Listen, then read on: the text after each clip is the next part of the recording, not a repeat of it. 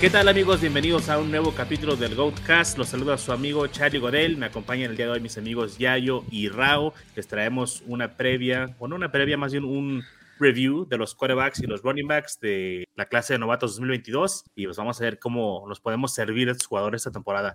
Yayo, ¿cómo estás, amigo? Muy bien, amigo, aquí feliz de estar con, con ustedes. Este, ya por fin se me, se me hizo estar contigo en un programa y, y pues ya toca, toca hablar de, de, las, de las últimas posiciones que, que, nos faltan revisar sobre estos novatos del fantasy. El placer es mío, Yayo. Muchas gracias. Uh, Raúl, ¿cómo andas, viejón? ¿Qué onda, Charlie? Bien, pues acá andamos para platicar una vez más de, de NFL y de fantasy. Una semanita en la que yo he tenido mucha chamba y de terapia. Vamos a platicar y a sacar nuestras 20, 20 Luego te, luego te mando la factura entonces, güey, de la terapia, ¿eh? nada es gratis, nada es gratis. Ah, pues vamos, amigos, a checar la clase de corebacks. Eh, una clase flojita. Creo que por un momento nos entusiasmamos, ¿no? Pensamos que podía ser una clase un poquito, uh, pues, de más proyección en cuestión de fantasy, pero la NFL nos cacheteó y nos dijo, no, estos jugadores no son lo que ustedes piensan que son. Y nada más nos fuimos con un coreback en la primera ronda que fue Kenny Pickett, cayó en Pittsburgh. Ya yo, ¿cómo ves a, a Kenny Pickett? ¿Te, gusta que haya sido el, el coreback uno? Digo, o sea, obviamente a Pittsburgh le gustó, pero ¿tú qué opinas de este pick? Creo que es un pick eh, que tenía, o sea, hablando de las franquicias que tenían que seleccionar coreback, creo que la que más me hacía sentido que seleccionara Pickett eran los Steelers, porque son una, franquicia que no están en reconstrucción, sin embargo les falta la, la, parte más importante de la ofensiva y tal vez del equipo, la de coreback, y necesitaban a alguien que iniciara ya. Eh, el coreback o muy probablemente que iniciara en la semana 2 o 3 compitiendo con Trubisky. Se me hace mucho sentido que hayan escogido a, a, a, a Kenny Pickett. Sin embargo, no me gustó el pick. Creo que pudieron encontrar mucho más valor en la segunda ronda si es que lo querían o si es que su intención era ir por coreback. Eh, fuera de eso, eh, no me preocupa el tema de las manos. Eh, Kenny Pickett jugó en Pittsburgh cinco años de su vida, no le, no le va a afectar nada el, el, este, el jugar en Pittsburgh, literalmente a 10 minutos de donde jugaba. Y pues bueno, eh, hay mucha historia con Kenny y con los Steelers. Eh, justamente uno de los que lo, ayudó a que fuera reclutado para, eh, para la Universidad de Pitt fue el coordinador ofensivo. Así que hay mucho detrás de esto. Básicamente es como una inversión que hicieron los Steelers hace más, más o menos unos siete años. me gusta el pick. Creo que tiene mucha facilidad para, para poder sobresalir en la, en la NFL. Sin embargo, los Steelers le, le, le, apostaron a un piso y no al upside. Le apostaron a tener un quarterback top 15 en la NFL, pero no a tener un quarterback top 3 en, la NFL. De acuerdo. Yayo, no sé si tú escuchas igual, Raúl, pero como que escucha un poquito cortado a Yayo, o sea, se le entiende, pero como que hay unos pequeños golpecitos. No sé si puedas checar eso ahorita, Yayo. Uh, Raúl, estoy de acuerdo mucho de lo que dice Yayo, uh, sobre todo en el hecho de que tal vez hubieran podido esperar un poquito más. Creo que después de que se fueron a 50 picks, ¿no? Sin, sin, que saliera otro coreback. Yo creo que dijeron, ah, creo que nos fuimos muy temprano por Pickett. Pero bueno, ya, pasó, ya le dieron el capital. Seguramente esta chica que pues, lo van a terminar utilizando. Para mí, inicia la temporada Trubisky de titular y pues van a ir viendo si Pickett se puede desarrollar. En cuestión fantasy, ¿crees que puede tener un impacto inmediato? Porque yo he comentado antes, la clase de quarterbacks del año pasado, cualquier quarterback de los top 5 son mejor que esta clase. Y vimos cómo batallaron Fields, vimos que Lance no pisó la cancha realmente, a Zach Wilson batalló. Entonces, ¿crees que Kenny Pickett pueda superar a esos jugadores o tener un mejor no, primer año? No, la verdad yo no, yo no veo forma de que eso pase. En lo particular, el de los corebacks que estaban prestados para, para entrar en este draft, Kenny Pickett no era mi favor. Eh, creo que sí puede ser un jugador funcional, sobre todo por el sistema. Y yo, yo personalmente creo que es un gran coach. Si se metió a, a playoffs o tuvo temporada ganadora Crudolf en la Aparte, otra claro. cosita que me hace que me hace ruido es que el contrato de de backup, o sea, es creo 13 millones. Y con, con, con, incentivos. Entonces, Trubisky ah. va a querer jugar, ¿no? Trubisky va a querer estar ahí. Entonces, eso me hace ahí poquito ruido. Yo, lógicamente, creo que, que, que Piquet es el coreback que va a estar en el. No me atrevería a por, por encima de uno de los corebacks pasado, que, pero sigo creyendo que en varios hay madera. De... Ok, Yayo, ¿estás de regreso con nosotros? Sí, amigo. Ah, perfecto. Ahora sí te escuchas bien chingón. Uh, Yayo, uh, ¿dónde lo estás tomando ahorita en los drafts que has hecho o dónde lo has visto irse? ¿Dónde es muy temprano? ¿Dónde es apropiado? ¿Tú qué opinas? Creo que, que, claramente depende mucho del roster de todos. Eh, el pick de Kenny Pickett, o sea, el pick de Kenny Pickett, eh, no, creo que es el menos sexy de la primera ronda. Es, eh, es un pick que, que cuando lo seleccionas no te genera mucha emoción, mucho hype, mucha ilusión por tu equipo, por tu, por tu draft de novatos. Creo que lo, el otro día lo, comentaba, de hecho, con Rao y con OJ. Lo más lo más temprano que lo he visto irse fue en el 1.02. Eh, creo que es una locura. Eh, a pesar de que sea una liga super flex, a pesar de que tú estés necesitado en la posición y tengas el 1.2, el 1.3, lo más inteligente es echarte para atrás, recuperar un poquito más de capital y seleccionarlo, yo creo que con el 1.7, 1.8, que para mí todavía sigue siendo temprano. Sí, 1.6 a lo mejor por muy temprano. Yo lo he visto tan temprano como el 1.02 y tan tarde. El primer coreback he tomado en, Superflex como el 2.04. O sea, se fueron 13 jugadores, 15 jugadores antes de, de que se llevaran a un coreback ahí. Ah, muy volátil y creo que es el caso para muchos jugadores, ¿no? Muy volátil ADP. James Cook son estos jugadores también que se va muy alto o se va muy bajo, pero está por todas partes. Uh, Raúl, ¿tú dónde lo estás tomando lo has estado tomando? No tengo ni tomado ninguno y a pesar de que tengo ya en algunos rostros todo, pues tú conoces algunos que adopté que están la neta bien cortos. Yo creo que prefiero, por ejemplo, esperar a tercera ronda y tomar a Matt Corral o cuarta y tomar a Sam Howell. Estoy siguiendo más esa que tomar a Piquet alto que la verdad no me representan valor. Pues sabemos que la, la gran parte del valor de los corebacks está actualmente en la NFL hablando de fantasía. Y aunque Pickett no es un coreback de bolsa, es para ella, yo creo que no te ofrece el upside como lo que dejas de pasar en primera, primera ronda. Creo que de, acuerdo. de primera, tres wide receivers y dos o tres running backs son mejores valores. De acuerdo. Y ahí ambos tocaron el tema de valor, ¿no? Hay, hay mejor valor o hay que echarnos para atrás y tener un mejor valor. Y tienen completamente la razón. Si están ustedes en la posición donde quieren tomar a Pickett o necesitan tomar a Pickett y tienen el pick 2 o el pick 3, traten de retroceder un poco y tal vez adquirir una segunda adicional o una primera adicional de la siguiente temporada, porque los van a pagar, porque las personas quieren subir por Drake London, quieren subir por este Trey, Trey Burks, entonces vendan, háganse para atrás y háganse de más a capital para los siguientes drafts o para las siguientes rondas. Creo que es un excelente consejo y para esto tenemos que estar abiertos, obviamente, a hacer los trades, a comunicarnos con nuestros uh, compañeros de la liga. Entonces hay que tener ahí una buena comunicación para poder llevar esto. A... Uh, pues vamos seguir con el siguiente uh, quarterback, Desmond Ritter de los Falcons, Universidad de Cincinnati. Me gusta este pick. Creo que de aquí para abajo, si no es que todos, pero de aquí para abajo todos son unos quarterbacks que hay que desarrollarse. Desmond Ritter me gusta como prospecto, eh, pero bueno, tiene toda la, oportunidad, quiero decir, tiene toda la oportunidad para sobresalir porque realmente no tiene nadie enfrente de él más que a Mariota, pero no sé si tenga la madera y no sé si realmente vayamos a, a ver grandes cosas de él esta temporada. Me gusta para finales de segunda ronda. No sé si alguno de ustedes dos esté un poquito más uh, ilusionado con él, Rao, Yayo. Yo no, la verdad, no está tanto jugador. Yo creo que eh, hay posiciones en las que influye más, ¿no? Pero regularmente hablamos del early de Clerks uh, para mí, a mí personalmente, lo que a mí me gusta draftear el key me hace la edad es algo importante. Ya hay muchas estadísticas que inflan un poquito lo que es Reader en Cincinnati. No es un jugador total que haya sido dos años. El tiempo que lleva jugando con ese equipo ha inflado algunas características. Tiene el récord de más yardas, pero pues en qué tiempo cómo estaba rivales y podemos considerar a mí no me a mí no me, no me encanta el de, de Desmond Reader, creo lo he visto irse en primera ronda, eh, eso para mí Es, es un reach enorme y después del 2.6 yo no recuerdo haberlo visto así a lo, pero creo que lo correcto para mí podría ir del, del 2.9 al Tome Valle. De acuerdo. ¿Y hay algo más que agregar a Desmond Reader? Eh, creo que digo que al final si, si estás seleccionando a bueno, de hecho, creo que aquí hay dos puntos que me gustan. Lo que dijiste, Charlie, que justamente del de Desmond Raider para abajo, me gustan los landing spots de, de los cuatro quarterbacks de los que vamos a hablar. Y me gusta que no tienen una amenaza o una super competencia para, para poder adquirir ese rol titular. Menos de Malik Willis, que justamente me gusta porque llega a un lugar donde sí puede desarrollarse en dos años. Eh, pero hablando precisamente de Desmond Raider, eh, estoy completamente de acuerdo con, con Rao. Eh, el que se haya quedado más tiempo en, en, Cincinnati, este, también habla de por qué es el tercer coreback con más victorias en la historia del colegial, justamente porque se quedó un año más de lo que debería. Pero eh, me gusta que es un gran coreback, es un, es un buen eh, manager. estos estos que, buscamos, un, es como un Trubisky, pero en, descuento. No, ya, ya, ya te lo, ya te lo acabaste, güey, ya con eso, es un Trubisky. voy, a, voy a cambiar, es lo que tuvo que haber sido Trubisky con descuento. Eh, justamente este Game Manager que eh, sabe poner pases en el primer nivel y le cuesta avanzar al segundo y tercero.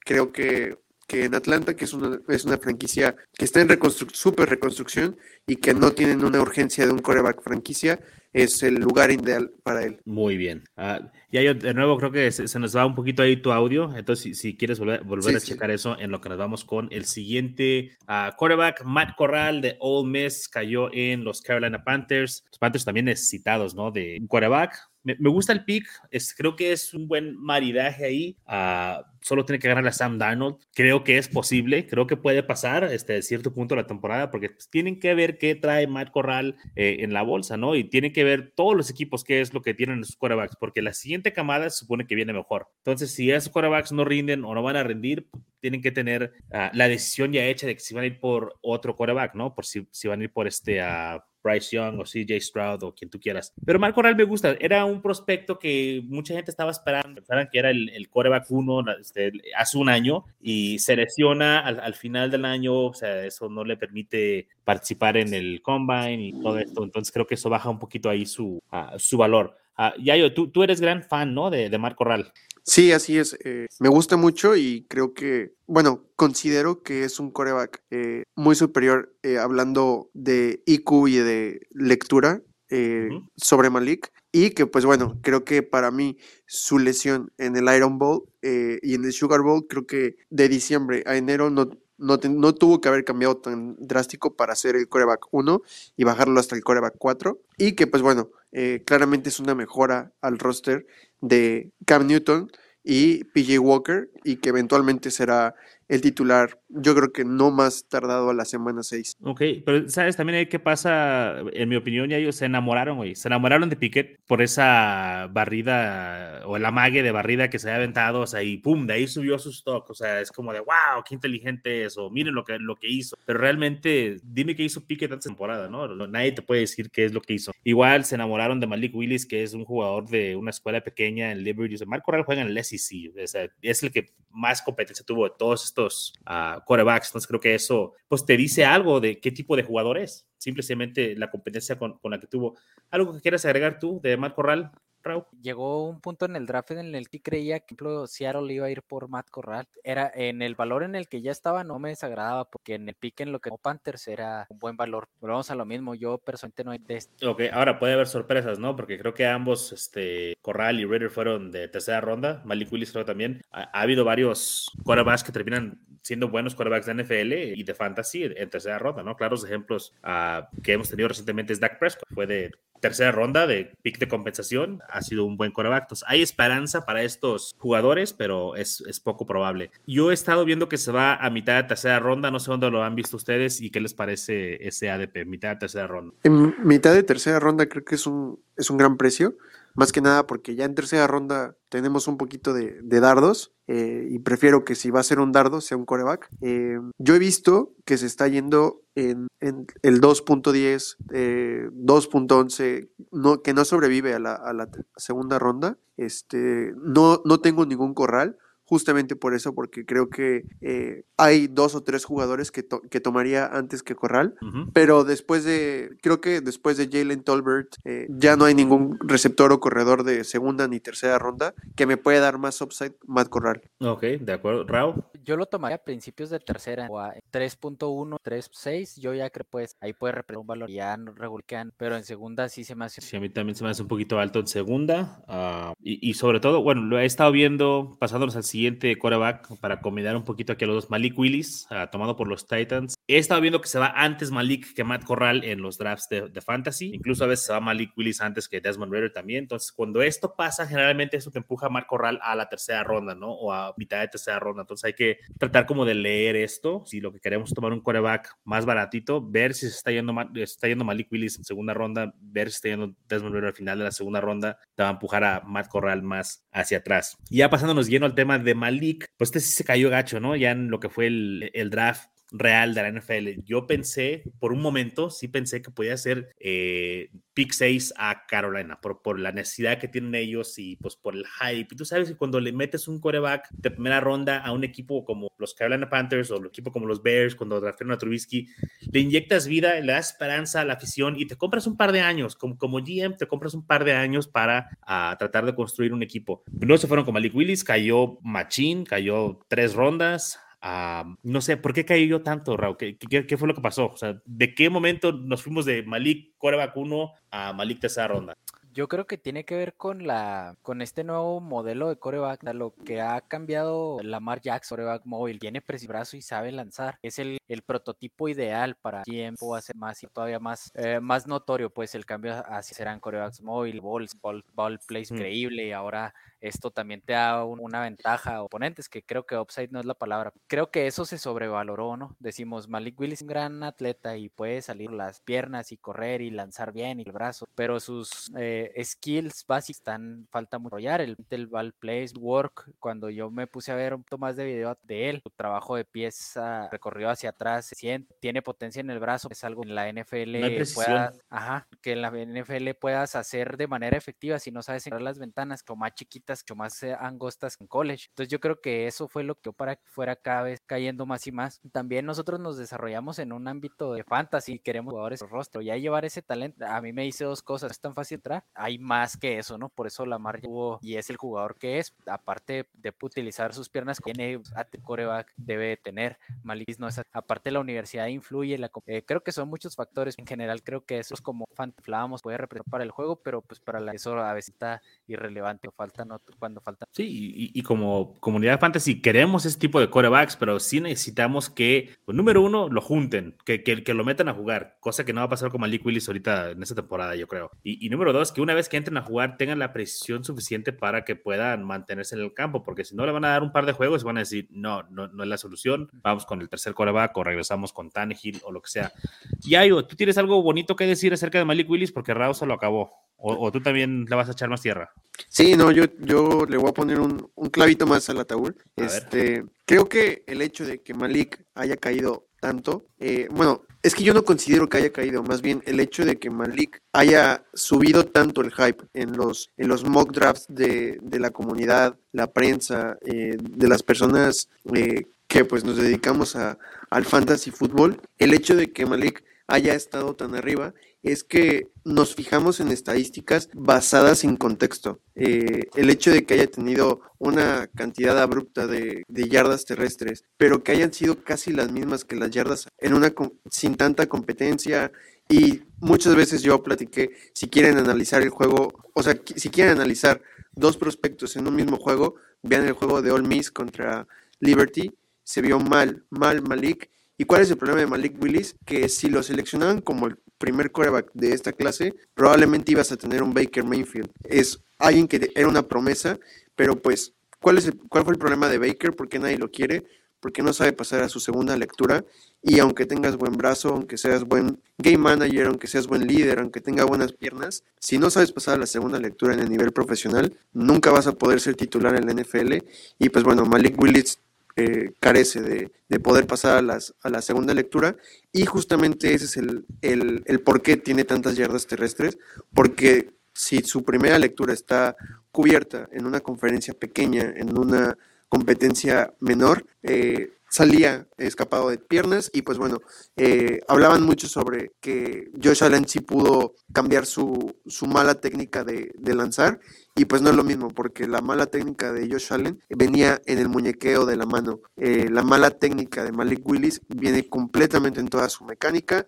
Y pues bueno, yo espero que en una en una franquicia eh, que esté dirigida por Brable pueda cambiar esto y con paciencia en unos dos años probablemente tenemos un buen coreback, un coreback decente en la NFL, pero pues como lo dices, eh, Charlie, justamente un coreback de tercera ronda eh, y que cayó tanto tiene muchas tiene menos posibilidades o menos oportunidades para cometer errores que un coreback tomado en primera. Tenemos el caso de Sage Wilson, eh, Justin Fields, siguen siendo el coreback eh, de, de los Osos y de los Jets sin ninguna duda y probablemente para los próximos cuatro años. Y pues bueno, tenemos a Jalen Hurts que hizo un buen trabajo la temporada pasada, pero ser coreback de segunda ronda, con un error que tenga esta temporada, probablemente sea su última como titular. Segunda ronda y negro. Sí. Se dice y no pasa nada. Lo mismo con Malik, ¿no? O sea, mira Daniel Jones. Daniel Jones es malito, güey, no decir malísimo. Pero ahí está, o sea, ahí está. Y, la, y la, va a acabar su contrato de, de, cuatro años, igual que lo acabó Trubisky. Y a un quarterback eh, que no es de primera ronda, o sea, el leash, como dicen, la, la, correa es mucho más corta para ellos, entonces sí va a tener que hacer algo en cuanto pise el campo, va a tener que marcar diferencia o nos podemos olvidar de un quarterback este, titular en la NFL, por lo menos por los siguientes años. Va, puede que sea un eterno backup, como muchos. Uh,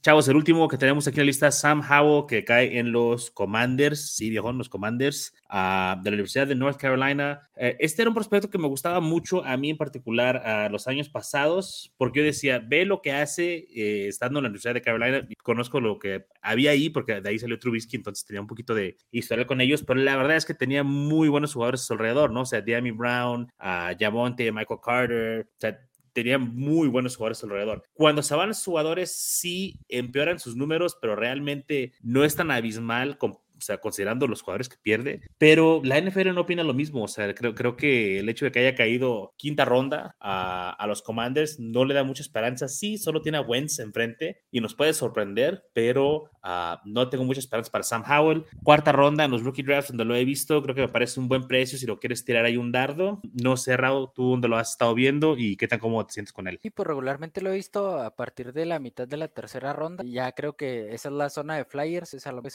por Sam Howell no, no entusiasma su draft un poco. Yo, a mí también me sorprendió que cayera tan la, que de pasara de ser el tal vez el prospecto uno de año o a finales de pasado a, caer a esta ronda. Si es una caída tosa, vuelvo a lo mismo que les comentaba la vez pasada, ¿no? Analizamos, vamos a ver para allá. Eh, creo que es uno de, esos jugadores que puedes jugar y a lo mejor y pega pecado podría ir fuera de la tercera cuarta ronda una opción confiable. Como dices, no tiene mucha competencia en Wentz, pero tengo me gustaba bastante. El último año el draft capital ya me ayudar bastante valorizar el a este. Sobre todo desde el punto de vista cuando tú sabes que es la posición más importante en la NFL y que tantos equipos necesitan quarterback y que haga cinco rondas es lo que te hace dar cuenta qué es lo que piensa la NFL real, realmente de, estos jugadores, ¿no? Que pasó lo mismo con Malik, que esto es lo que piensa realmente la NFL de, de Malik Willis, ¿no? Su jugador de tercera ronda, Sam Howell es de quinta. Entonces es lo que es. Uh, bien, muchachos, le damos la vuelta a la página. Vámonos con los running backs. Creo que está un poquito más de carnita aquí. Es un poco más divertido hablar de esto. Para mí, bueno, vamos a empezar con el 101. No sé si para ustedes lo sea. Para mí, en cualquier formato, Breeze Hall, uh, que fue a los Jets. Yayo, ¿alguna este, uh, objeción a eso? Nada, después del 1.01, si, si lo agarraste después del 1.01, ganaste tu draft, existe el robo del draft. Raúl. Duda es el running back más completo, clásico, aparte wow, a, donde puede ser caballo de batalla, ¿no? El Carter es ahí, le vas a Musk, pero Michael Carter nada que talento. Completamente de acuerdo. Yo para mí creo que lo que podemos esperar de uh, Breeze Hall y de manera conservadora esa temporada es un timeshare tipo el que tuvieron Javonte Williams y Melvin Gordon, tal vez este 60-40 para Breeze, 900 yardas, 6 touchdowns, una excelente temporada para, para un corredor este novato estaba checando, no hubo corredores seleccionados en la primera ronda en este draft, pero en uh, promedio, en ronda 2, los running backs que se van en ronda 2 tienen promedio de 750 yardas y 10 puntos PPR cuando juegan 12 o más juegos, quiere decir cuando sí lo están utilizando. Entonces yo pienso que puede superar este, este tipo de promedio y pues ser utilizable para nuestro equipo. Y, o sea, de, de, ahí para arriba, ¿eh? de 900 yardas, en mi opinión, para arriba. No sé ustedes dónde, dónde lo vean. Sí, yo también veo algo así, uh, a lo mejor un poquito menos que todo Harry temporada pasada. También ahí se vio beneficiado sistema de juego y el juego que tenía Big Ben ya caso de Herrera. Creo que la, la ofensiva de Jets puede ser más vertical del pasado. Eh, a lo mejor y no se ve tan involucrado aéreo hiciéramos un buen pass catch, creo que eh, sí puede pasar la, esa, esa barrera que comentas, Charlie. Pues la verdad es que, como te decía ahorita, no platicamos hace rato, es Brice Hall, luego Tyre bastante amplio. Uh -huh. Ok, Raúl, me quedo contigo. Habla un poquito de, de, Ken Walker, que cayó en tu Seattle Seahawks. Háblame de él. Eh, no me gusta tanto, sobre todo el pick que tomaron al Ken Walker. No digo que Rashad Penny sea la respuesta, bien al final. Eh, sabemos que Seattle es su poderidad terrestre, Carroll y es, le gusta meter a sus los running backs 90% de, de las jugadas que mandan. Aparte, pues viene un cambio ahí. Puede ser un pick que, te a mí no me gustó ese valor. Creo que Ben Walker es bastante competitivo. No me gusta en Seattle, está tanto para fantasy porque creo que y la tendencia en el juego aéreo en college lo hace en la NFL, entonces una muy marcada en el Walker, aunque se ha visto por ahí que dicen, no, si sabe atrapar pases, pues creo pues tiene que saber, güey, o sea, es jugador profesional, digo, tienen que saber atrapar un balón, pues, entonces, ah, pero hacerlo de manera prominente y hacerlo de manera en, un juego es, es muy diferente a, atraparlo cuando estás corriendo en shorts y nadie te está cubriendo. Uh, Yayo, ¿tú cómo ves a, Kenny Walker ahí con, con, Seattle? ¿Crees que es una buena apuesta para Fantasy? Sí, hablando meramente de, de Fantasy, no, no de draft, eh, me, me gusta que haya llegado a un equipo que su identidad sea terrestre y que eventualmente se vaya a convertir en el, en el corredor de batalla, eh, porque pues Rashad nada más tiene contrato de un año.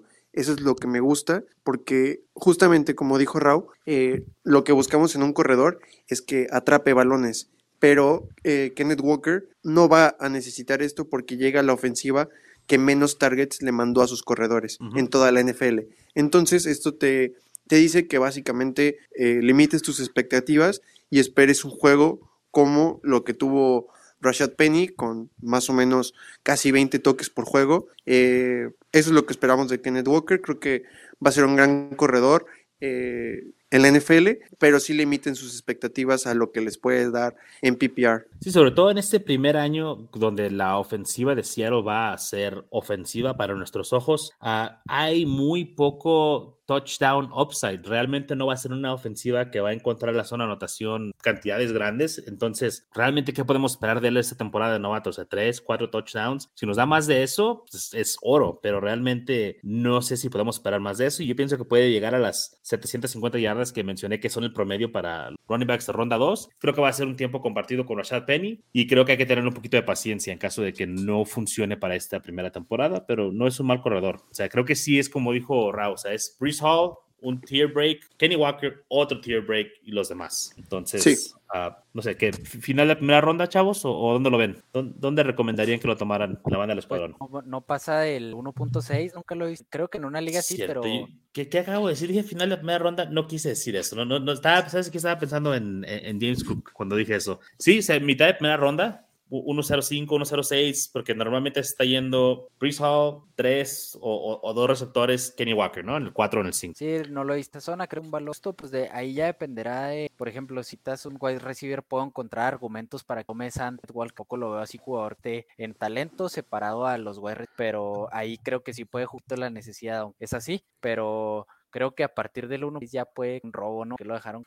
De acuerdo, muy bien. Ah, aquí es donde realmente empieza el draft ya en cuestión de los running backs, ¿no? O sea, ¿quién tomó después? James Cook fue el siguiente running back tomado. Uh, Yayo, ¿qué te parece eh, el landing? ¿Qué te parece el prospecto? ¿Cómo crees que encaja ahí con Buffalo y qué podemos esperar de él esta temporada? Sí, pues Raúl ya sabe eh, lo que voy a decir. Eh, los que nos han escuchado saben lo que voy a decir.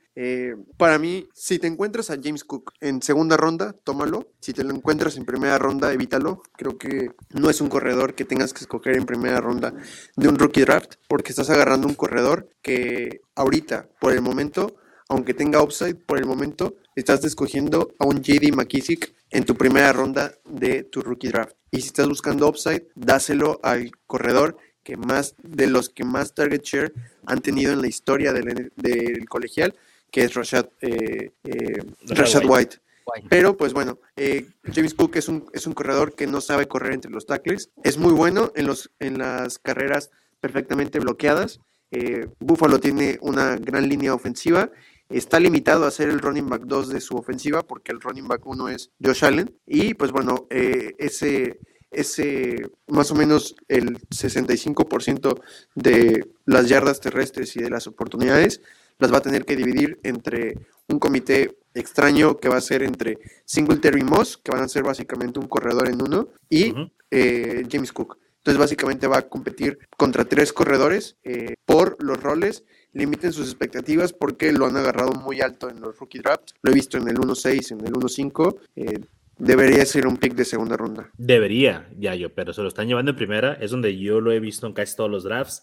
Sí. Y qué buen comp con, con McKissick, ¿eh? O sea, realmente y, es un jugador que ellos trataron de contratar y, después se echó para atrás. Eh, también había pensado en ah, James White, ah, que, sé que no es el mismo tipo de jugador, pero es como lo que ellos necesitan en su equipo. Pero de todos modos, realmente cuántos targets le van a dar a ese tipo de corredor, realmente cuánto volumen le van a dar a ese tipo de corredor. Yo pienso que eh, echarte una primera ronda en James Cook es un desperdicio, sobre todo con todo el valor que hay ahí en, eh, en wide receivers, ¿no? cuando puede estar ahí un Pickens todavía. este, David Bell, que cuando empezaron los drafts, David Bell estaba viendo a final de la segunda ronda y ahorita ya está casi en primera ronda. Entonces, eh, por eso es bueno a veces hacer tus drafts en cuanto termina el draft de la NFL, porque no se ha ajustado eh, las personas a estos nuevos ADPs o, no lo han pensado bien. Pero sí, volviendo al tema de James Cook, toda la razón ahí te, te la doy ya yo. Si te lo puedes llevar en segunda ronda, está bien. Primera ronda se me hace muy, muy caro es donde está yendo. Yo también digo lo mismo, evítenlo. Rau, ah, ¿lo evitas o, te lo llevas en primera ronda? Pues dependerá del valor que haya. Ejemplo, de los que están a primera ronda, refiero a, Pickens, a David Bellistian Watson, a Jahan Dodson. Tal vez ya así en Ant Hall, Walt, London, Burks, Lave, Sky, eh, Jamie Williams. Si ya no están disponibles ninguno de esos, puede, hay casi todas las ligas cross en Superflex. Será del, del valor, pero si está disponible, yo los. Ok, muy bien. Ahora, uh, si quieren llevarse un running back, si están en primera ronda y al final hagan un trade, bájense unos 4 o 5 picks y llévense al señor Rashad White. ¿Sí o no, Yayo? Sí, para mí es mi, mi running back 3. Eh, tiene, o sea, si están buscando, es más, si estás escogiendo a un running back de tercer down en James Cook en primera ronda, escoge al mismo running back de tercer down con más upside en segunda ronda, que es, es este, Rashad White. Es un corredor que va a ser una máquina de, de PPR. Recordemos que Lenny Fournette en las últimas dos temporadas se ha perdido el 22% de sus juegos, o sea que va a tener, va a tener campo eh, invirtieron buen capital de draft en, este corredor. Y pues bueno, el, contrato de, Lenny Fournette eh, lo pueden cortar, lo pueden cambiar, lo pueden, eh, le pueden, o sea, le pueden hacer lo que quieran al contrato de, Lenny Fournette el próximo año. Y es un corredor que ya va a tener 28, 29 años el próximo año, así que aguántenlo, pero sí les va a producir puntos, les va a producir puntos como JD McKissick, muy probablemente en ofensivas rápidas, y pues bueno, tiene un gran perfil atlético aparte. Sí, excelente perfil atlético. Uh, según Player Profile, uh, está comparado a David Johnson. David Johnson, no el David Johnson que conocemos ahora, pero el David Johnson de Arizona antes de que se fracturara la mano era una bestia. Este era muy buen corredor, muy bueno atrapando el balón. A mí me gusta mucho, ya yo estoy de acuerdo en todo lo que dices. Ah, y como mencionas, para mí el gran upside que tiene es que si algo le llegara a pasar a Lenny, este güey es un corredor, o sea, top 10 fácil. Te puede ganar una liga. Eh, cosa que no te va a dar James Cook. Si se lesiona el Singletary, no pasa absolutamente nada con James sigue siendo James. Uh, entonces, bueno, Raúl, no sé si tú quieres decir algo diferente, porque yo nomás le voy a seguir echando flores a Rashad White. ¿Tú qué opinas? No, tengo lo, lo mismo que decir que ustedes. Es interesante ahorita en la tarde que acabamos. Hay que ver a Rashad White y Bion Bell, ¿no? Paz Granat puede de mejores años. Yo creo que eso es un valor increíble que son onda cuando los jugadores que ya me hablamos antes. De acuerdo. Ok, se, se está yendo por ahí 2.1. No sé si ustedes lo han visto eh, subir hasta la primera ronda. Yo no. Lo he estado viendo entre el 2.01 y 2.04 más o menos y muy cómodo con haciendo ese pick para mí. Yo, yo sí lo he visto eh, con el 1-12. De hecho, justamente ahorita yo traigo el 1-12 en un draft y estoy tentado a, escogerlo porque no tengo ningún pick, solamente tengo el 1-12 y tengo hasta 2023 picks. Eh, no, no me molestaría, digo, si, si estás en una situación así, en la que no tienes picks de segunda, de tercera, y tu necesidad principal es corredor, y ya no está Pickens, no me molestaría escogerlo con el 1-12. Digo, por una liga de las 800 que jugamos, todos los que escuchamos este podcast, pues eh, no me molestaría. Ok, si yo te dijera que tú puedes bajar una ronda más, o sea, echarte otro pick y llevarte a Isaiah Spiller, ¿no harías ese cambio? Sí lo haría. Eh, si me puedo bajar al, digo, si me bajo del 1 y agarro una segunda y aparte me dan una tercera por ahí, eh, con mucho gusto agarro a Isaiah Spiller que tiene todavía más upside que, Rashad y que James Cook, porque aparte es corredor por, que corre por dentro de los tackles. Eh, sí, eh, con una, una, lo he visto a Isaiah que se está yendo al final de segunda, así que sí. Sí, nomás, nomás quería ver si te podía tentar, quería ver si sí podía persuadirte a, a salirte del, del 1.12. ya, ya, ves que sí es posible. Sí, Rashad White para mí es, es mi running back 3, como dijiste tú, también me encanta ese prospecto y pues creo que hay muy buen upside Ah, otro corredor que me gusta mucho es el siguiente, Tyrion Lannister Davis Price ah, de los 49ers sí, otro running back para los 49ers, pero ¿qué tiene? ¿Qué tiene de malo? Todos se los van a acabar todos. Entonces hay que disfrutar cuando le toque a, a Tyrion Davis Price. Y bueno, yo sé que muchos nos quedamos con el mal sabor de Trey Sermon, pero es un jugador un poquito diferente, ¿no, Raúl? Sí, te digo que yo la verdad este punto lo tenía mucho más abajo de lo que se fue. Me sorprendió ese, la ofensiva de Kyle Shanahan y hasta, hasta, hasta acabárselos. este, tiene mejor perfil que Laia Mitchell, aunque yo creo que haya condensado la mayor parte de las unidades, creo que va a recibir la oportunidad. Aparte, si no mal recuerdo, chequé hace unos días, no recuerdo si Brice Hall es, menor que Price, pero si, si es menor, debe ser el segundo. Creo que puede llegar a tener tiempo de, utilización en la NFL mayor a otros jugadores. No me encanta su valor, pero creo que puede ser una. E, e, es una maquinita el güey, ¿no? O sea, creo que tiene un, un perfil atlético muy bueno. Creo que Elijah Mitchell, sé que no le gusta hablar de jugadores de cristal, todos tienen la probabilidad de lesionarse, pero hay una diferencia como que entre lastimarse y, lesionarse, y pareciera que Elijah Mitchell se lastima muy seguido y tiene que salir. Y, entonces esta es la perfecta oportunidad para que un jugador como Tyrion Davis Price pueda entrar ahí y hacerse un, hueco, ¿no? Un nicho en ese, en ese backfield, ¿no, Yayo? Sí, aparte de que es el complemento perfecto, o sea, de verdad es el complemento perfecto de Laia Mitchell, porque Laia, si lo vieron jugar, es increíble y tiene, tiene una velocidad increíble para salir fuera de los tackles, eh, para recibir el pase, para, para, para correr las, las carreras de zona. Pero justamente lo que mejor tiene Davis Price es correr por dentro de los tackles y que es una máquina para romper tacleos. Entonces me hace mucho sentido que se arme un comité muy interesante entre los dos y que de hecho el que quede fuera de la ecuación sea Troy Sermon. No, seguramente. Creo que Trey Sermon ya está fuera de la, de la, ecuación, de todos modos. Y pues bueno, el, capital de draft, ronda 3, eh, hemos visto muy buenos corredores irse en ronda 3. Eh, Gibson, Camara, Hunt, quien tú quieras. Hemos visto muy malos corredores irse en ronda 3 también, como Keyshawn Vaughn. Ah, entonces hay, hay, un espectro muy, muy grande ahí, pero son jugadores, son corredores, son serviciales. Si a mí alguien me dice, va a ser un timeshare entre Mitchell y TDP, uh, pues yo con eso estoy a gusto, yo, yo con eso está bien, porque sé que es un timeshare con la posibilidad de, extenderse un poquito más el trabajo por ah, el uso que les dan 49ers a estos. Entonces, a tercera ronda es donde normalmente se va Tyrion Davis Price, es un regalito para mí. Ah, amigos, Brian Robinson ah, se va a los Commanders, ahí nublándole un poquito el panorama a Gibson este backfield es un poco, se, ha complicado mucho, ¿no? Con el regreso de McKissick, está, está Gibson, está este otro corredor, o sea, aparte del que acaban de agarrar de Robinson.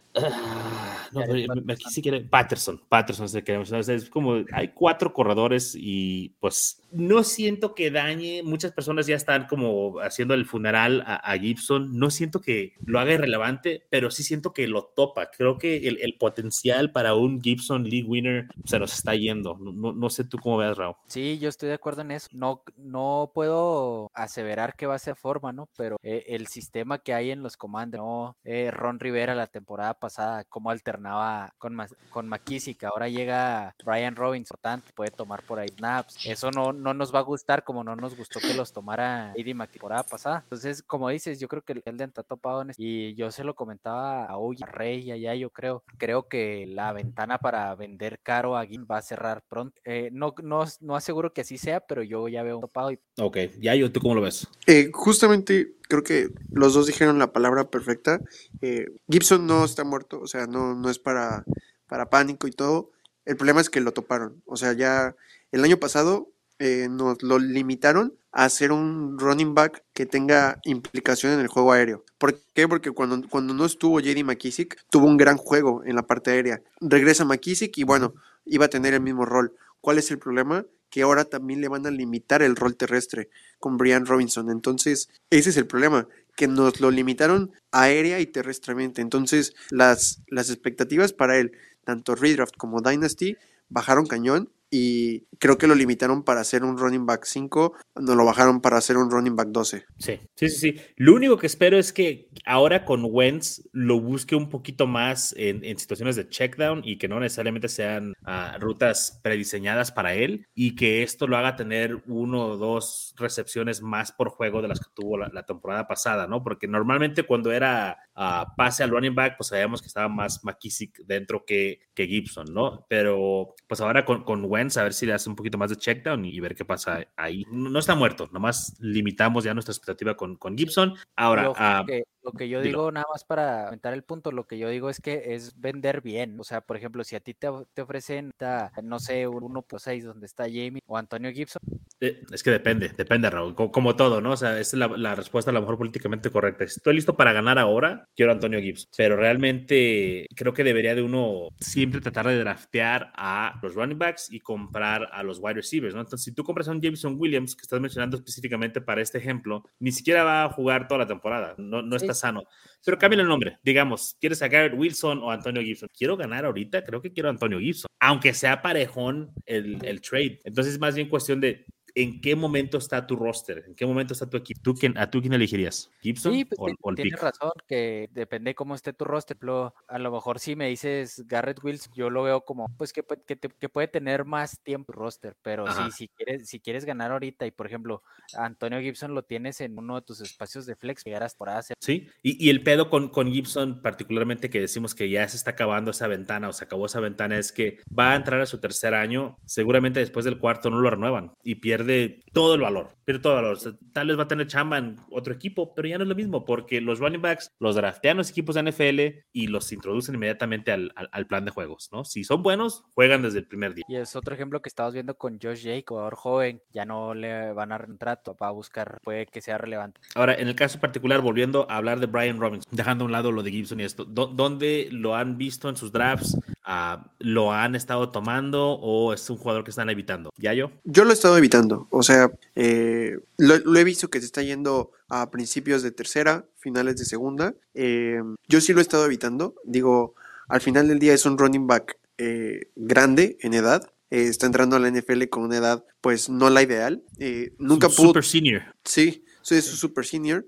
Y pues bueno, claramente estuvo con competencia increíble. Estuvo con Najee, estuvo con Demian Harris, estuvo, o sea, con puro, puro elite de la Universidad de Alabama, pero el problema es que justamente es eso, no, se, no le pudo ganar el, o no pudo quitarle eh, attempts, no le pudo quitar intentos de, acarreos ni a Najee, ni a Damien, ni a todos ellos, nunca fue ni siquiera el running back 3 de su ofensiva hasta este año que fue el, el 1, sí la rompió de manera, o sea, limitada, tampoco fue un, monstruo en la, en la, conferencia. No me hace pensar que le vaya a ganar el, puesto a Antonio Gibson, que como prospecto es mucho mejor que, que Robinson. Entonces, yo sí lo estoy evitando porque entonces estaría drafteando a un handcuff. Sí, sí, sí, de acuerdo. Y la verdad es que Brian Robinson, como mencionas, cinco años en Alabama y no poder figurar, y realmente creo que cuando figuró este año fue porque se lesionó otro running back. Ah, pues no, o sea, no, no es un jugador.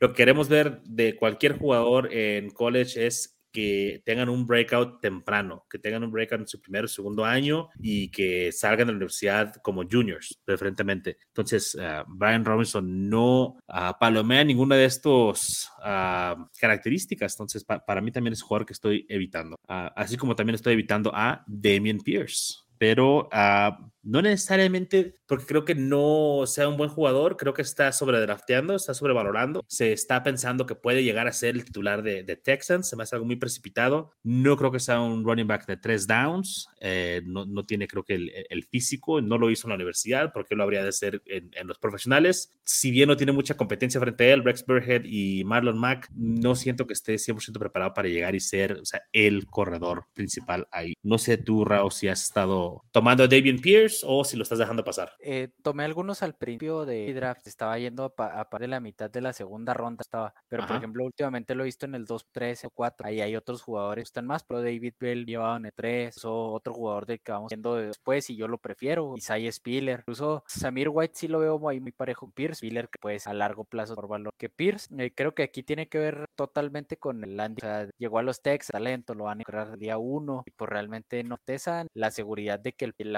College sea importante como para que vea como una parte indispensable de esa desde la parte de la... Sí, estoy viendo sus uh, estadísticas acá, 574 yardas terrestres fue su máximo en college. ¿Qué nos hace pensar que este va a ser un caballo de batalla en la, en la NFL, no, Yayo? O sea, es como, ¿en qué momento se, se, convierte en alguien así en, en, un jugador Premier? Sí, de hecho, eh, creí que, que, que, no, que no pensábamos igual porque justamente creo que hay una sobrereacción en la comunidad fantasy. Este, no lo hizo en la universidad con muy muy poca competencia. Realmente fue el corredor con más yardas, pero porque, o sea, no hubo, no hubo intención de ocupar el, el juego terrestre. Eh, tuvo muy pocas yardas por acarreo, eh, tuvo un breakout le, tardío y aparte su highlight es el Senior Bowl. Es algo que no me gusta, se me hace una super red flag. Y pues bueno, estamos asumiendo que le va a ganar la titularidad a un Marlon Mack que no lo, no lo hemos visto en acción, pero que cuando, lo, cuando estaba sano, pues la rompió completamente. Entonces, eh, yo creo que para mí es el, mi running back 5 de la clase, eh, pero creo que nos estamos dejando llevar por el landing spot porque realmente el talento no está ahí. No, y nos lo dejó saber el, el capital draft, ¿no? Que hemos estado diciendo, se, ha estado más este, practicando o poniendo en práctica el uh, capital de draft es mayor que el, el, landing spot. No hay que dejarnos llevar por, oh, cayó en, en Houston. O sea, si no se fue en las primeras tres rondas generalmente no es una buena señal. Sí hay posibilidad de que estos corredores que se van en cuarta, sexta ronda puedan funcionar, pero se va minorando a medida de que van avanzando las rondas. Entonces sé que fue el 4-0-2, sé que es casi una tercera, pero no lo es. Entonces uh, yo no soy tan positivo que pueda él ganarse el, eh, la titularidad en Houston, o por lo menos no tan pronto. Y si lo llega a ser caso eh, similar a lo que dijimos de Walker, o sea, no va a ser un equipo que digas es una gran ofensiva y va a anotar touchdowns. Si no hay ese upside con touchdowns, eso también nos va a perjudicar en nuestros puntos totales al final del año. Uh, a ver, chavos, ¿quién sigue? Samir White. Uh, Raúl, mencionaste hace un momento a Samir White. Uh, ¿Te gusta el prospecto? A ver, Raúl, te escuchas muy bajito. Un poquito mejor. Gusta pelea en la Georgia, que era un jugador importante, aparte de la situación a la que llegan Raiders, eh, tal vez sea o va a ser el último año de Josh Jacobs, ahí va a haber oportunidad. Uh, creo que es a mí me gusta más Amir White en este valor que James Cook en el valor que tiene. Eh, eh, hablando de, dos running backs de la misma universidad, no creo que sea algo espectacular, pero creo que sí puede llegar a tener madera para, para tener oportunidades. Eh, lo que comentas también, ¿no? Es un equipo que, que se volvió con la, con la llegada de Davante Adams, ya Darren Waller sano, lo que te da Renfro jugando en el, en el slot, creo que puede ser un, un, equipo que puede poner buenos números ofensivos y mejor por ahí puede tener oportunidades cerca de, de goal line aunque sabemos que es uno de los fuertes de Jacobs este año, pero a futuro creo. Pero es, es un handcuff también, ¿no? O, o sí. lo podemos ver de alguna otra manera, ya yo, o sea, sé que para futuro, para el siguiente año, una vez que ya no esté Jacobs, puede que él sea, uh, puede figurar, ¿no? Como titular, puede que no, pero este año es un handcuff nada Sí, creo que, creo que es un handcuff. Eh, al final del día los, Raiders no son no son el, equipo eh, más, eh, más llamativo para para los running backs en targets. No, o sea, nunca se han representado por ser un equipo que, que constantemente ataque el juego aéreo con los, con los running backs. Al final del día también está Kenyon Drake. Entonces, que es básicamente el rol que va a, a tratar de suplir Samir White. ¿Cuál es mi, mi, mi interrogante con él? Es que no tuvo el capital de draft como para, como para que sea el running back de futuro, hablando de suposiciones, eh, y le puede pasar un Michael Carter en 2023, eh, que los Raiders seleccionen un running back en segunda ronda y que, pues bueno, completamente Samir White esté condenado a ser un handcuff. Pues fíjate que me asustaste ya, yo por un momento pensé que ibas a decir, está Kenyon Drake y le va a tener que agarrar la chava, es Kenyon Drake ya está muerto, güey. Pero no, no, sí, sí, sí, eh, entiendo lo que quiere decir, se va a notar como que, como ese rol, uh, pues como handcuff este año creo que es bueno, pero sí existe esa posibilidad de que sea un, un Michael Carter, ¿no? Como mencionas, para la siguiente temporada no lo utilicen, pero al precio donde está yendo, pues no molesta tomarlo. Yo lo he visto no. final de segunda, principios de tercera, dependiendo de tus necesidades. Si tienes a Jacobs, sobre todo, si tienes a Jacobs, es, es como casi casi lo tomas por default, ¿no? Trates tu, tu handcuff y posiblemente su reemplazo. Ah, sí. bien. Uh, ¿Quién me quiere hablar de Isaiah Spiller? ¿Quién lo trae más alto, Ra o Yayo? Yo traigo sentimientos encontrados. Eh, eh, digo, los que estamos traumados, eh, cuando hacíamos mocks, Isaiah Spiller era un pick de primera ronda de rookie draft, no pasaba del 1-6. Eh, running back 3, es, running back 2. Running back 3, exactamente. De hecho, hubo, no sé si recuerdan, hubo una, una temporada, casi un mes, en el que se hablaba de Isaiah Spiller como el running back 1 de la clase, uh -huh, por encima ¿sí? de Hall por justamente el upside que tiene. Este, me gusta lo que te puede dar porque justamente la Universidad de Texas bajó de peso para convertirse en un running back más ligero y poder estar involucrado en el juego aéreo. Sus, todas sus temporadas rompió la, marca de las 1100 yardas. Eso es algo muy positivo. Eh, estuvo muy involucrado en el juego aéreo. Eh, sabe correr por dentro de los tackles, por fuera de los tackles. Eh, ¿Cuál es el problema? Que vamos a estar drafteando al handcuff de Austin Eckler. Y pues, si tienes a Austin Eckler, es oro, pero pues, al final del día, por lo menos durante dos años, va a estar condenado a ser el handcuff de, de Austin Eckler, que creo que es positivo al final del día para Eckler, porque en las últimas tres semanas de los Chargers se veía muy cansado porque Eckler no es un running back que, tenga las capacidades físicas para correr por dentro de los tackles. Yo por eso no lo veo como Hank. ¿Tú lo ves más como un complemento? Sí, lo veo como complemento, una función que no, que no se ha podido escuchar ahí. un eh, mejor Justin Jackson, un mejor Joshua Kelly. Sí, yo lo veo de esa forma, no, no lo llamaría handcuff porque Eckler ha, ha, tenido la carga, un running back bajito, que mejores eh, aptitudes son para atrapar el balón, no es tan corpulento. Ha llevado la carga porque lo unidad del roster no era así como talentoso. Que no digo que, que Spiller le vaya a quitar oportunidades, pero no lo veo, veo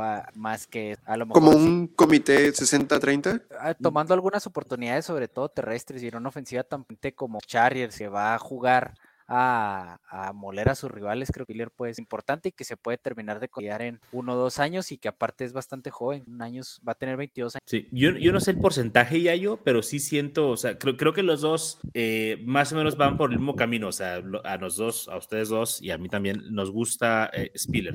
Tú piensas que puede ser un handcuff, ya yo pienso que puede ser, Rao piensa que puede ser complementario, yo pienso que vamos sin razón, yo pienso que es un caso similar al de Rashad White, que en caso de que algo le pasara a, a Eckler, o sea, Spiller se convierte en un running back muy importante, le puede dar descanso, le puede dar rotación también a Eckler, no sé, 70-30, a 60-40, no sé cuál va a ser el porcentaje, disculpen a los perros y mis vecinos, pero me gusta mucho y me gusta el valor donde está yendo, o sea, tengo un par de Isaiah Spillers, yo estoy como tú ya, yo estoy un poco traumado porque yo también pensé en algún punto que mi decisión iba a ser Breeze Hall o Isaiah Spiller, pero o sea, tuvo un mal combine, o sea, empezó a, a bajar de, de, de categorías, se, va en cuarta ronda, pero como que el landing spot sé que no deberíamos de considerarlo como algo tan importante, o sea, en el sentido de que te da esa gran oportunidad, pero tampoco lo entierra el landing spot a él, porque sí, está detrás de Eckler, pero esto puede ser algo bueno para él, porque no tiene esta presión de llegar a ser el uno, no tiene esta presión de que tiene que ser el, el alfa, ¿no? De los, de los corredores. Pienso como un corredor complementario con el prospecto de, de, de convertirse en el uno, tal vez el siguiente año o en dos años,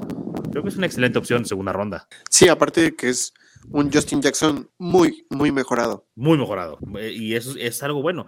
No es el pick que queríamos hace unos meses o hace un año de, primera ronda, pero a lo mejor es algo bueno para nosotros, ¿no? De, llevarte a James Cook, a llevarte a, Isaiah Spiller, dame a Isaiah Spiller. Justamente iba a tocar ese punto. Eh, creo que si los Bills hubieran escogido a Isaiah Spiller con su pick de tercera ronda, eh, Isaiah Spiller tendría que ser un pick top 8 del, rookie draft. Sí, sí, sí. Podría ser. Si James Cook está yendo en este lugar, ¿por qué no hay Isaiah Spiller, verdad? Sí. Entonces, completamente de acuerdo.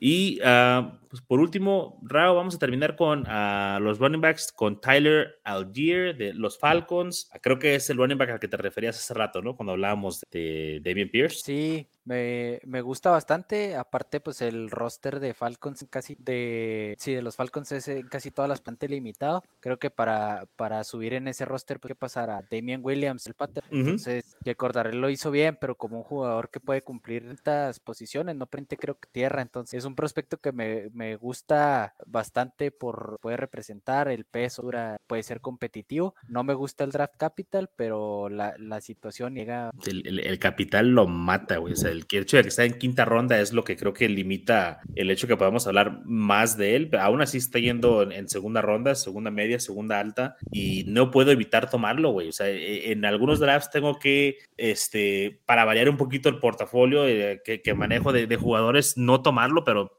cuando está ahí, o sea, lo quiero tomar porque es tan viable, o sea, está el camino ahí para que sea el running back uno de, de, Atlanta. O sea, le tienes que ganar a Damian Williams. No me preocupa tanto Joe Patterson porque pienso que va a jugar un poco más de receptor también. Entonces tiene que repartirse ahí entre ambas posiciones. Entonces más tienes que ganar a Damian Williams. no sé, ya yo cómo ves a, a Gear. Sí, pues yo, yo tengo un problema con, con Tyler. Eh, lo, lo estuve hablando de él incansablemente toda la, la off-season, todo el pre-draft. Y he tenido la mala suerte de estar siempre un lugar atrás de Rao en todos los rookie draft. Siempre me lo gana. Eh, Tyler se me hace un, gran prospecto. Eh, creo que tiene el prototipo físico y, las habilidades para ser un James Conner en la NFL. Eh, es súper físico, era un linebacker. Eh, o sea, con eso les decimos todo, era un linebacker convertido a, running back. Y pues bueno, aparte de que eh, tiene un hambre por jugar, porque era un prospecto cero estrellas, hasta ser drafteado en la NFL, eso te habla de, lo bien que trabaja él y como persona, como jugador. Y pues aparte, justamente es eso, no tiene, o sea, su competencia es un corredor de 28 años que no sabe correr por los tackles y que también es nuevo en el roster de los Falcons. Nada más porque Cordarell es un wideback, que lo van a seguir ocupando como wideback y probablemente con menos uso terrestre. Entonces, tienes todo el camino para ser un running back 1. ¿Cuál es su red flag? Su capital de draft y que el próximo año puede convertirse en un Michael Carter. Pero tenemos el ejemplo de eh, Aaron Jones, que prácticamente fue un running back de quinta ronda, que se convirtió en un running back top 10 de la NFL. Ahora, si yo tengo que escoger cuál de estos después de Walker y Hall puede convertirse en un running back 1 de, su equipo y un running back relevante en fantasy, la apuesta para mí es Algier y en cuanto se convierta en eso, lo vendes. en cuanto se convierta en un running back, o sea, uno, o sea, un top 12, lo que tú quieras, vendes porque seguramente le vas a sacar una ganancia. Sí, porque existe ese riesgo, como acaba de mencionar Yayo, de que para el siguiente año te lo reemplacen con alguien de mejor capital y ya te quedaste con, con Algier. Que igual si te lo quedas no pasa nada, pues fue una segunda ronda, no es el fin del mundo, pero es mejor tratar de vender en su punto máximo de valor, ¿no? Que es lo que se debió de haber hecho, por ejemplo, con el Aya Mitchell. Si lo tomaste en cuarta ronda el año pasado, en tercera ronda, este offseason te diste que haberlo vendido. Sí, eh, lo que tuviste que haber hecho con, con James Robinson y que si no lo hiciste, no lo vas a poder vender y no pasa nada. Vas a tener un running back con más o menos el 30% de workhorse en su equipo. Sí, y, fíjate lo curioso, a veces es porque no lo intentas o, porque no preguntas, o no sé, yo convertí a James Robinson en Derek Henry después de su temporada de novato y a Derek Henry lo convertí en Jonathan Taylor. Entonces se, pasó de ser James Robinson a Jonathan Taylor en dos trades. Y, sin tomar el pelo a nadie, sin estar jugando con mis sobrinos, nada de eso. Simplemente los vendes en el momento correcto. No vendes en el momento correcto y compras en el momento correcto y eso es lo que pasa. Entonces hay que estar activos ahí con los trades. Sí, completamente. Sobre todo en Dynasty. si no estás mandando trades en Dynasty, no, no lo estás haciendo bien. No estás jugando bien. No, no estás jugando, porque de eso se trata. Realmente no hay waivers, cabrón. Tú, tú entras en la pinche liga y es un roster de 25 a 30 jugadores no hay nada en waivers. La única manera que te vas a mejorar tu equipo es mediante trades y el draft. Es mucho más fácil ir por un jugador consolidado que atinarle a, tus jugadores en el draft. Sí, más que nada si tienes un... De, hecho es lo que he estado haciendo. Eh, eh, a mí me, lo, he estado platicando con Rao. Me gusta mucho que cuando tengo un pick medio, que básicamente es un Chris Olave, un eh, Skymore, un Christian Watson, hasta un Garrett Wilson colado por ahí. En ese punto prefiero echarme para atrás, recibir capital de draft y que en vez de que me regalen una segunda, una tercera, tener jugadores, o sea, poder comprar jugadores. Eh, apenas acabo de terminar un rookie draft en el que yo tenía el 2.6, eh, no quería draftear a Olave, cambié ese 1.6 por DK Metcalf y yo di una tercera. Prefiero mil veces tener un jugador top 10 que a un jugador que no es early declare.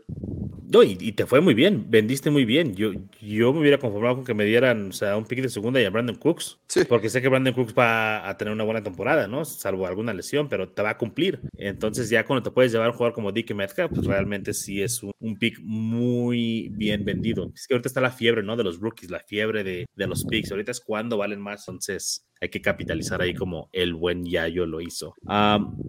Chavos, hay dos o tres tight ends que podemos mencionar rápidamente, ¿no? Porque no, es muy profunda la clase. Uh, Trey McBride es, es el uno, ¿no? De los Titans. Duda, tiene que ser el uno. Producción college en Colorado State. Decía ahorita, decía target share para un tight end más alto el college. Un talento, yo creo que es bueno. Es un gran pass catcher. Es bueno para bloquear también. Sabemos que cada vez se valora más. Es espectacular para ver en la posición, ¿no? Yo el tight end que más, que más disfruto ver es George Kittle, porque es una, es una bestia atrapando pases. Siempre pongo ese ejemplo, ¿no? Pero si nosotros fuéramos un coreback de la NFL, es una situación de vida muerte o de perder un juego y ganarlo, ¿cuántos targets más confiables o targets que más confiables quiero like? Tal vez Davante Adams, hace un hop, jugadores de ese calibre y yo pondría ahí, y aparte cuando se mete a, zona baja a bloquear es Trey McBride es un este que va a llevar tiempo desarrollarse, pero que lidiarse todo en la como es los tight ends fuera del top 8 o Sí, yo me juré que iba a draftear cero tight ends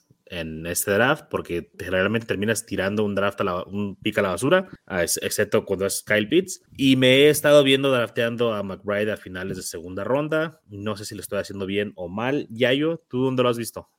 Sí, eh, creo que ah, eh, hubo un momento en el que antes de los mocks, más o menos como los mocks cuando empezaban, McBride se estaba yendo en el 2.3, 2.4 un poquito de la fiebre de no saber eh, que Colorado, eh, que un prospecto de Colorado va a llevar un poquito más de tiempo que un prospecto de la, eh, no sé, de la Big Ten, de, de, no sé, de la ACC, ACC, pero sí, yo lo he visto en el 2.8, 2.10.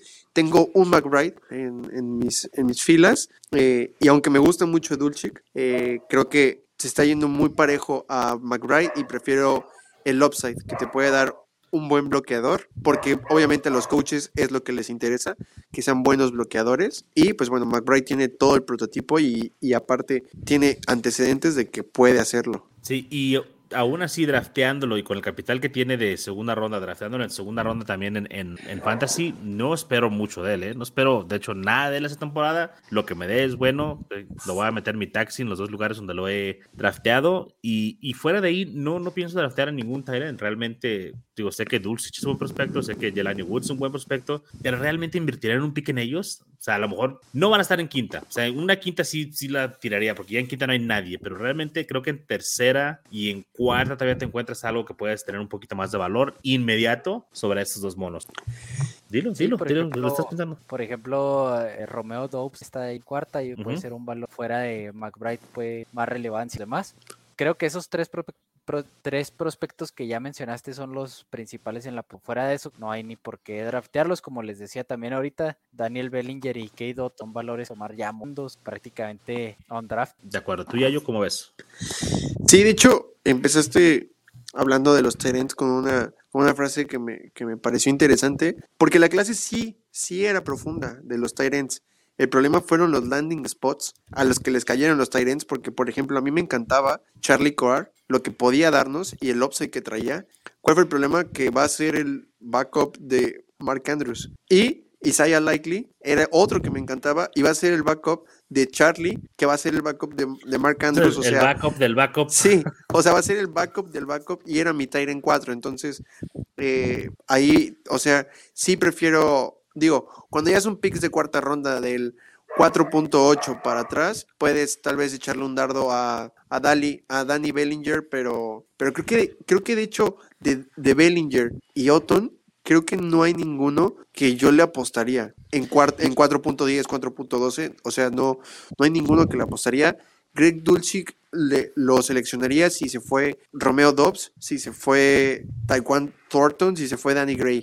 Fuera de ellos, creo que no se, o sea, si están disponibles, obviamente ellos tres y todos los de los que hemos hablado de corredores, no, no seleccionaría ningún Tyrant. Fíjate, yo todavía a esa lista le agregaría a Kionta Ingram, a Velus Jones, o sea, son jugadores que te pueden producir este año, porque los Titans te puede que te den 200 yardas, o sea, 11 recepciones, un touchdown en todo el año. Entonces, yo no invertiría mi capital ahí, yo dejaría que alguien más los draftee, que se cansen de ellos, que los tiren y luego los recoges de waivers, porque pasa seguido, ¿no? Con los Titans, que nos frustramos de que gastamos ese pick de, tercera ronda, de cuarta ronda y los tiramos. Ah, habrá gente que es más paciente y que sabe a lo mejor un poquito más lo que está haciendo o lo que está planeando, pues no lo lo vas a poder quitar a ellos, pero es, es más fácil. ¿Cuánto te hubiera costado Adam Troutman, por ejemplo, el año pasado, o, en el draft de novato. O sea, mucho más de lo que te está costando ahorita. Ahorita te lo encuentras hasta gratis. Sí, Y sí de hecho lo, lo están tirando, lo están tirando. Y es apenas ahorita que va a entrar ese tercer año mágico de los ends, ¿no? Que es cuando realmente florecen. Pero yo, yo sí no, no veo la necesidad de gastar un pick en un end, a menos de que tengan un fetiche como Wilmar. Saludos para Wilmar. Ah, pero no, no, tampoco no los jugos si lo quieren hacer, porque sé que Velus Jones y Keontae Ingram tampoco no vayan a, a romper la liga, pero preferiría yo gastar mi capital de draft en ese tipo de jugador. Sí, creo que, creo que ahí ya es, o sea, cuando es cuarta ronda y es un dardazo, eh, ahí yo prefiero echárselo al talento, ¿no? A, eh, por ejemplo, hay algo que no me gusta de Velus Jones, que acaba de cumplir 25 años, y DK Metcalf todavía tiene 24 y ya tiene cuatro temporadas jugadas en la NFL, por ejemplo, pero hablando meramente pero- de talento, hay muy poquito Jones- talento A comparado a le lo que es cuarta. Sí, en, la aseguradora porque ya cumple 25 o ya le cobran menos, más responsable. No, sí, o sea, tienes que tomar los prospectos por lo que son. O sea, son prospectos que ya, eh, por algo los estás tomando en cuarta ronda, por algo se fueron tan abajo en los drafts de la NFL. O sea, no, no se pueden comparar con, como es un DK Metcalf o lo que sea, pero talento, eh, el, el- el talento se ve. Eh, el problema es que el tight end es una posición tan difícil porque no solo es salir y producir atrapando balones, ¿no? O anotando touchdowns. B- Bloquean, son parte de la cobertura. Entonces es como, es muy difícil. Y era lo que hablábamos el otro día de, de este a George Kittle. Me encanta. George Kittle es mi tight end favorito. Es una máquina ofensiva cuando lo utilizan como un pass catcher. El problema es que lo ponen a bloquear demasiado y bloquear no te da puntos. Bloquear no le da puntos a George Kittle ni a mi equipo fantasy. Entonces, en ese sentido, pues preferiría no tener a George. Verlo los domingos y echarle porras, pero no en mi equipo fantasy. Estoy de acuerdo. Muy bien, chavalones. Pues ya nos extendimos un poquito más de lo que hubiéramos querido. Un- Una, una disculpa, amigos, pero esperamos que toda esta información les sea este, de gran utilidad. Y pues los queremos invitar a que nos sigan por ahí en todas las redes sociales. Nos pueden encontrar como arroba. También invitarlos al canal de Discord. Ah, tenemos el Patreon también, donde hay contenido exclusivo. No sé si se pasa algo, Raúl, algo más que, que hay que promocionar. Eh, no, creo que con eso ya es todo. Nuestras redes sociales SquadFF, vamos a estar publicando nuestros eh, rankings de novatos. Ya vamos a entrar un poquito en la día de draft pronto. Estar pendientes que vamos sacando. Ex, muchas gracias, Raúl. Yayo, este, un gusto, güey. Este, la primera vez, espero que no sea la última. Y, y Raúl también, este, hay que seguir acá platicando y este, tratando de ayudar a la banda del escuadrón con sus fantasies. Amigo, pues es todo por el capítulo de hoy. Los saludamos a nombre de Yayo y de Raúl. Muchas gracias. Hasta luego. Hasta luego.